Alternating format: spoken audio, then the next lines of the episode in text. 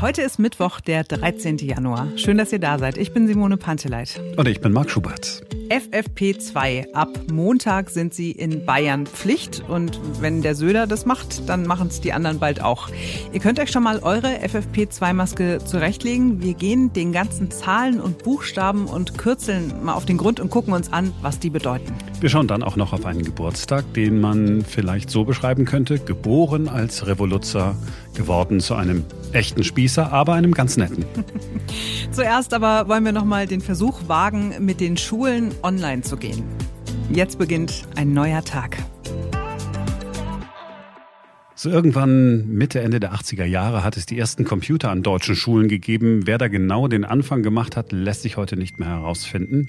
Damals jedenfalls wurden nach und nach Computerräume eingerichtet. Ein eigener Raum mit der damals neuesten Technik. Das war dieser Raum, der immer schön abgeschlossen war und nur in ganz besonderen Momenten wurde dieser Raum geöffnet. Und dann durfte man als Schüler mal ran an MS-DOS und ein paar Zahlen schreiben.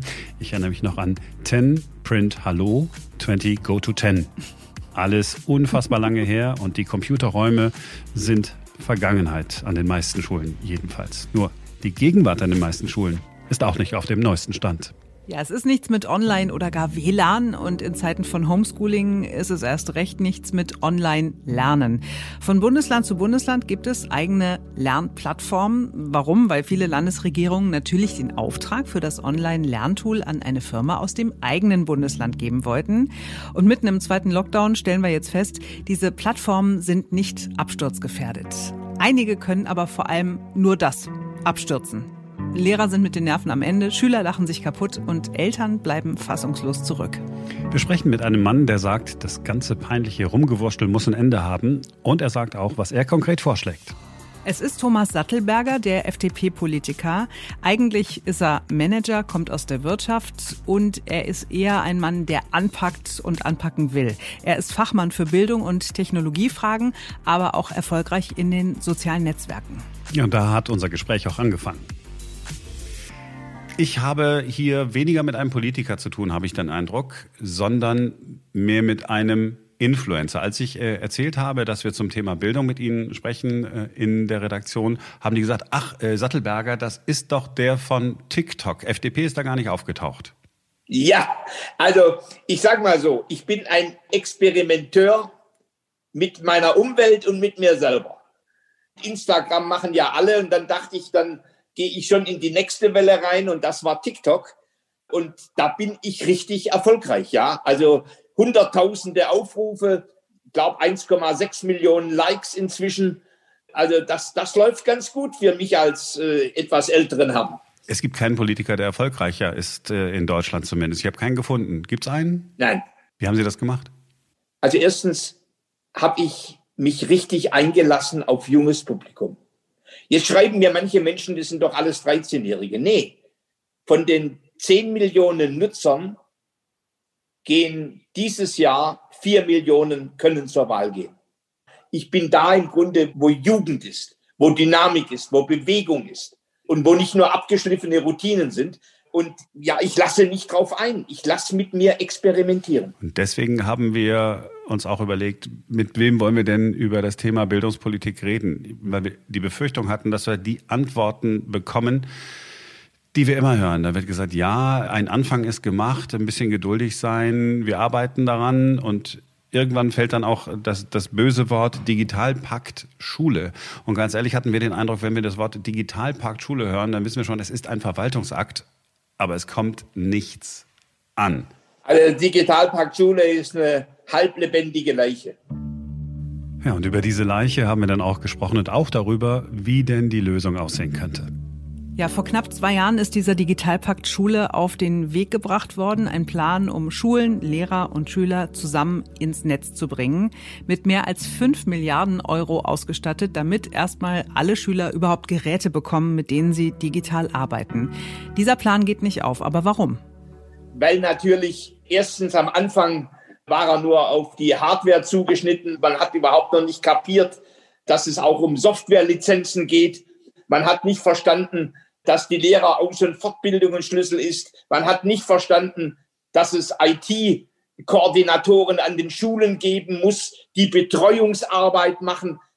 Und dann hat man einen Pakt aufgesetzt, der in der Umsetzung sowohl von Bundesseite wie von den Ländern her so komplex ist, dass die Mittel jahrelang dauern, bis sie abgerufen werden. Wir müssen im Grunde dieses Thema von Bürokratie befreien. Komma. Glaube ich dran? Es wird nicht passieren. Was müssen wir dann machen? Ja, das wäre genau meine Frage gewesen. Wir können ja nicht resigniert hier rausgehen. Ja, in Deutschland gibt es eine ganz lebendige Edutech-Szene. Edu-Tech-Szene, also Edu von Education, also Bildung, Tech ist klar Technik. Das sind Firmen, die im Grunde nichts anderes machen, als Apps zu programmieren oder auch Internetseiten, mit denen sich etwas lernen lässt. Das sind Firmen, die auch die neuesten Erkenntnisse der Psychologie und Verhaltensforschung beispielsweise einfließen lassen, damit man möglichst gut und einfach etwas lernen kann und dass es vielleicht sogar noch Spaß macht. Das sind nicht nur Startups, das sind ganz etablierte Anbieter, die schon ein Jahrzehnt lang oder noch länger auf dem Markt sind. Sofa Tutor, Anton App, It's Learning, Simple Club. Also jetzt habe ich ungefähr gerade mal zehn Prozent derer genannt, die da sind, wo Millionen Schüler heute schon auf diesen Plattformen häufig am Nachmittag sich tummeln. Und was passiert gerade? Jetzt plötzlich ist der private Anbieter It's Learning gefragt. Ein verdammt guter skandinavisch-deutscher Mittelständler. Jetzt bricht Mebis in Bayern zusammen. Plötzlich darf man Microsoft Teams machen und Zoom. So, aber positiv gewendet. Nutzen wir die Kraft der deutschen Start-up-Szene und des deutschen frischen EduTech-Mittelstands, um wirklich dieses Thema auszurollen. Das ist dann der nächste Schritt. Freiheit, für die EduTech-Anbieter dieser Republik. Übrigens tun wir dann auch was Gutes für den deutschen Mittelstand. Sie sitzen im Deutschen Bundestag. Hört Ihnen denn da wirklich jemand zu? Weil wenn ich das jetzt äh, gerade höre, was Sie sagen, ist, es muss eigentlich der Druck von außen kommen, die Not muss groß genug sein. Erst dann passiert was. Das kann es ja noch auch nicht sein. Naja, wir müssen zur Kenntnis nehmen, das Politiksystem ist eines der trägsten Systeme. Und es ist erstens nicht geprägt von Fachkompetenz. Es ist geprägt von persönlichen Ambitionen. Es ist geprägt, das Haar in der Suppe des anderen zu suchen und nicht gemeinsam um Lösungen zu ringen. Und da komme ich, Sattelberger, aus der Wirtschaft, 40 Jahre lang drauf gedrillt, dass man am Schluss, auch wenn man vorher gestritten hat, auch wenn es Machtkämpfe gibt, dass wir Lösungen haben müssen. Also ich kann Ihnen sagen, manchmal weiß ich nicht, wie ich das überlebe. Ja, ich, wirklich. Ich kann ja nicht der, der Don Quixote sein, sondern ich, ich muss meine, meine Kriegsschauplätze selektiv suchen und brauche Verbündete. Aber es ist im Grunde ein ganz, ganz mühseliges Geschäft. Ich habe ja in meinem Berufsleben, habe ich häufig in Sanierungsfällen gearbeitet. Als ich zur Telekom kam, war ein Sanierungsfall. Die Lufthansa war eine amtliche Behörde. Die Conti war eine Reifenbude. Im Grunde habe ich eigentlich in der Wirtschaft die Schwierigkeit der Transformation großer Apparate kennengelernt und großer Kolosse. So, und, und natürlich ist diese staatliche Bürokratie auf Bundesebene, auf Länderebene, auf kommunaler Ebene steht vor einem riesigen Reformbedarf. Unser Problem in Deutschland ist nicht mehr die Erkenntnis, schon lange nicht mehr. Wir sind Erkenntnisriesen, aber Umsetzungszwerge. Die Reform der Bürokratie ist ein Schlüssel dafür, dass Deutschland wieder agil und behende wird. Wie schaffen wir das? Ich finde das ist ja alles richtig, was Sie sagen. Ich kann mir auch nicht vorstellen, dass es irgendjemanden gibt, äh, der uns zuhört und sagt, nee, da hat der Sattelberger aber nicht recht. Das läuft schon alles irgendwie ganz gut. Wo stehen wir in fünf Jahren im deutschen Bildungssystem? Hat sich da radikal was geändert? Ja oder nein? Was glauben Sie? In fünf Jahren kann sich viel ändern. Wie schätze ich die Wahrscheinlichkeit ein, bei guter politischer Führung, auch jetzt hier im föderalen System, 60 Prozent. Immerhin. Ja. Herr Sattelberger, haben Sie vielen Dank. Gerne. Thomas Sattelberger ist sich sicher, die Verwaltung und die Politik kriegen es nicht hin. Also die private Wirtschaft einladen. Die wissen, wie man damit umgeht, wenn ganz viele Nutzer gleichzeitig online gehen. Das bricht ja heutzutage eigentlich nie etwas zusammen, wenn man es benutzt. Äh, es sei denn, man ist auf der Lernplattform seines Bundeslandes unterwegs. Und dann wird die auch noch von Hackern angegriffen, wie die in Brandenburg. Aber die Lösung könnte es ja geben, man muss sie nur einsetzen.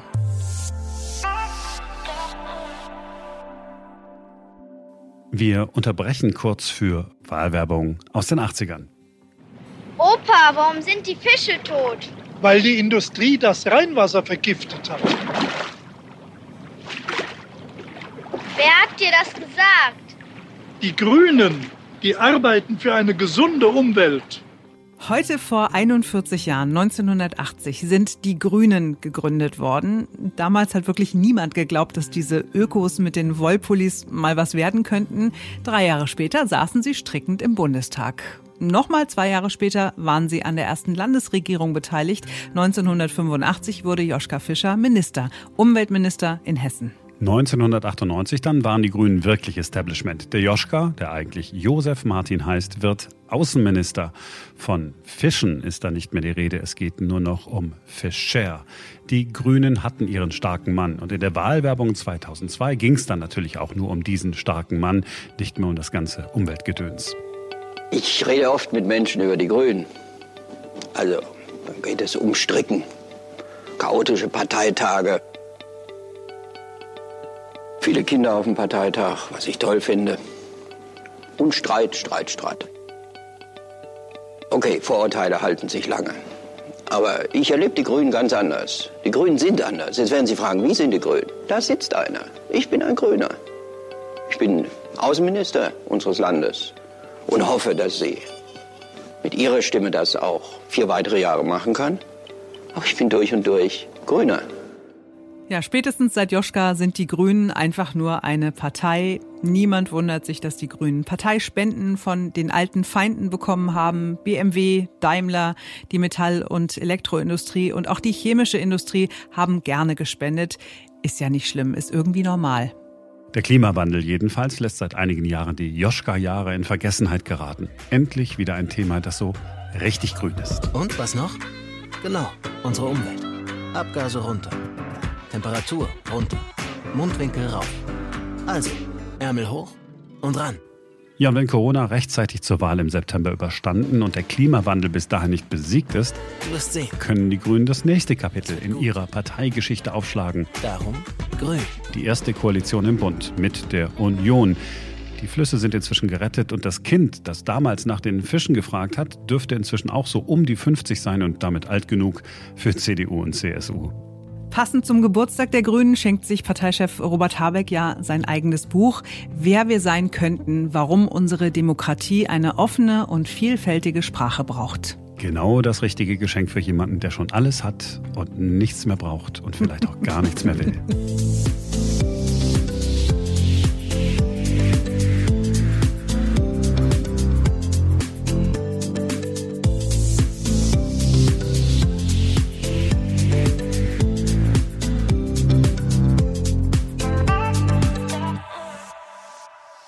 Die normalen Community-Masken sind der Schutz des anderen.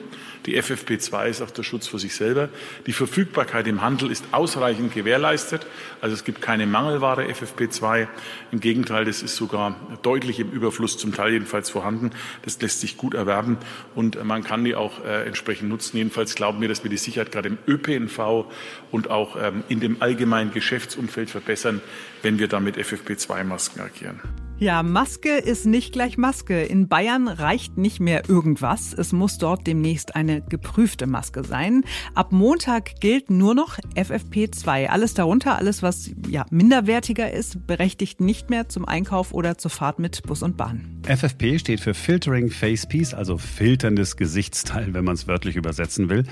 Was eine FFP2-Maske ist, ist genau festgelegt vom Europäischen Komitee für Standardisierung auf Französisch Komitee Européen de Normalisation, abgekürzt CEN. Dieses Kürzel steht manchmal auch auf den Masken drauf. Ja, manchmal steht da auch nur EN, das steht für Euronorm. Dazu die Zahl 149, das ist die Nummer der Euronorm, in der festgeschrieben ist, was eine FFP1 und 2 und 3 Maske können muss.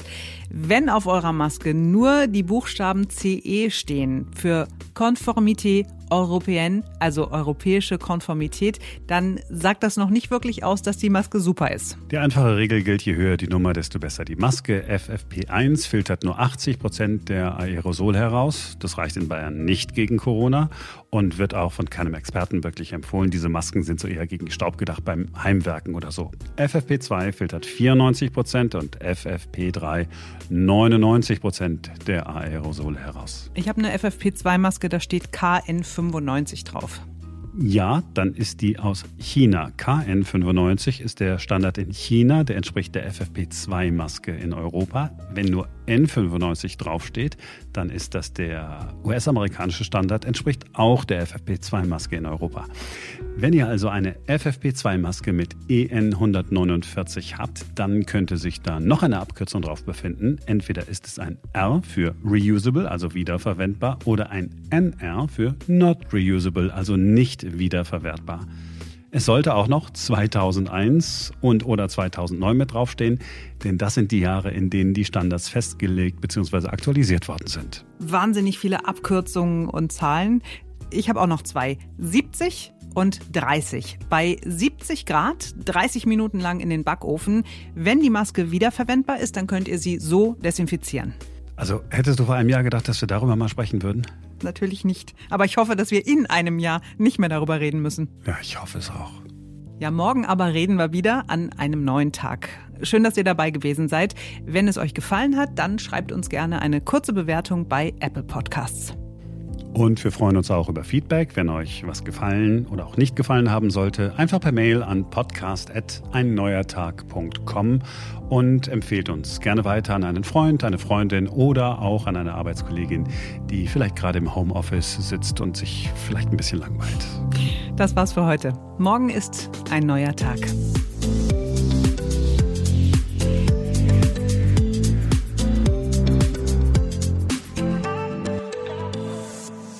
FFP steht für Filtering Facepiece, also filterndes Gesichtsteil, wenn man das wörtlich übersetzen will. Was eine FFP. Ich wusste das, ich wusste, dass ich das nicht kann. FFP2. Ja, FFP. Ja, FFP. Wahnsinnig viele, Kür wahnsinnig viele Abkürzungen und Zahlen. Das Schöne ist, ihr könnt diesen Podcast ja nochmal zurückspulen und es euch nochmal.